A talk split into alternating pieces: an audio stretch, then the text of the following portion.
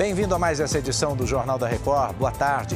Juntos vamos ver que um policial federal e quatro suspeitos são mortos durante uma mega operação contra o tráfico de drogas na Bahia. E mulheres vítimas de violência doméstica vão receber auxílio aluguel como forma de proteção. É agora, no JR.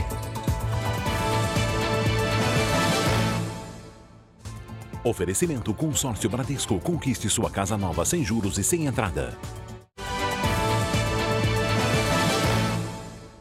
Um policial federal e quatro suspeitos morreram em confronto numa operação realizada hoje de manhã em Salvador. Outros dois agentes ficaram feridos sem gravidade. A operação foi realizada por cerca de 100 policiais da Força Integrada de Combate ao Crime Organizado, formada por agentes de segurança pública federais e estaduais.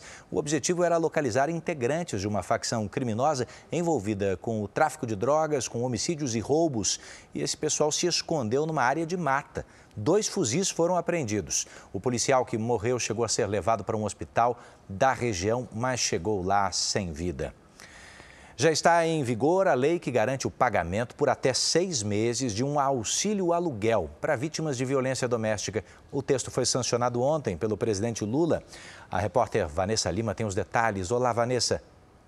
Boa tarde, Edu. O auxílio será custeado por estados e municípios por meio do Sistema Único de Assistência Social e será pago de acordo com a situação de vulnerabilidade social e econômica da vítima. O valor deverá ser definido por um juiz e será uma das medidas protetivas da Lei Maria da Penha, já que a vítima não pode ficar no mesmo espaço do agressor. E muitas vezes não tem condições financeiras de pagar por uma nova moradia. O Fórum Brasileiro de Segurança Pública estimou que cerca de 18 milhões e 600 mil mulheres foram vítimas de violência no Brasil em 2022. Em média, as vítimas foram agredidas quatro vezes ao longo do ano passado. De Brasília, Vanessa Lima. Proteção importante, Vanessa, obrigado. Vamos ver como andam as vendas do comércio varejista no Brasil. Elas registraram alta de 0,7% agora em julho e os setores responsáveis por esse crescimento, segundo o IBGE, foram equipamentos e informática, artigos de uso pessoal, supermercados e também alimentos. Agora, olha aqui como é que isso ficou nos últimos 12 meses. Esse é um crescimento do varejo de 1,6%. Quem não atualiza o cadastro do Bolsa Família há mais de cinco anos corre o sério risco de ter esse registro cancelado.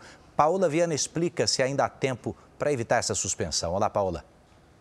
Olá, Edu. Sim, os beneficiários já estão sendo convocados para atualizar as informações da situação financeira e social que precisa ser feito até o final desse mês. Quem não atender o chamado, o benefício pode ser cancelado já em novembro desse ano.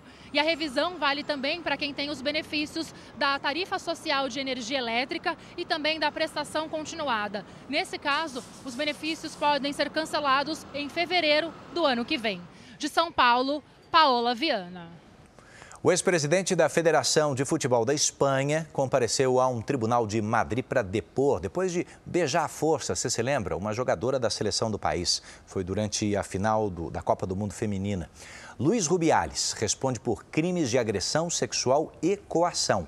O promotor do caso pediu o seguinte: para que seja aberta uma medida protetiva, garantindo que o ex-dirigente permaneça a pelo menos 500 metros de distância da jogadora Jenny Hermoso ele se declara inocente. Na Espanha, as penas para um beijo forçado podem variar de multa a quatro anos de prisão.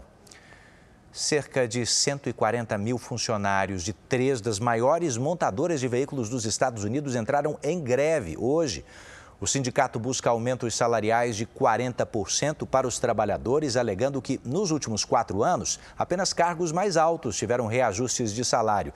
O pedido inclui também uma semana de trabalho de quatro dias. Juntas, essas montadoras paralisadas respondem pela produção de mais da metade dos 15 milhões de veículos vendidos no país. Especialistas estimam que a greve pode gerar um prejuízo equivalente a mais de 2 bilhões de reais.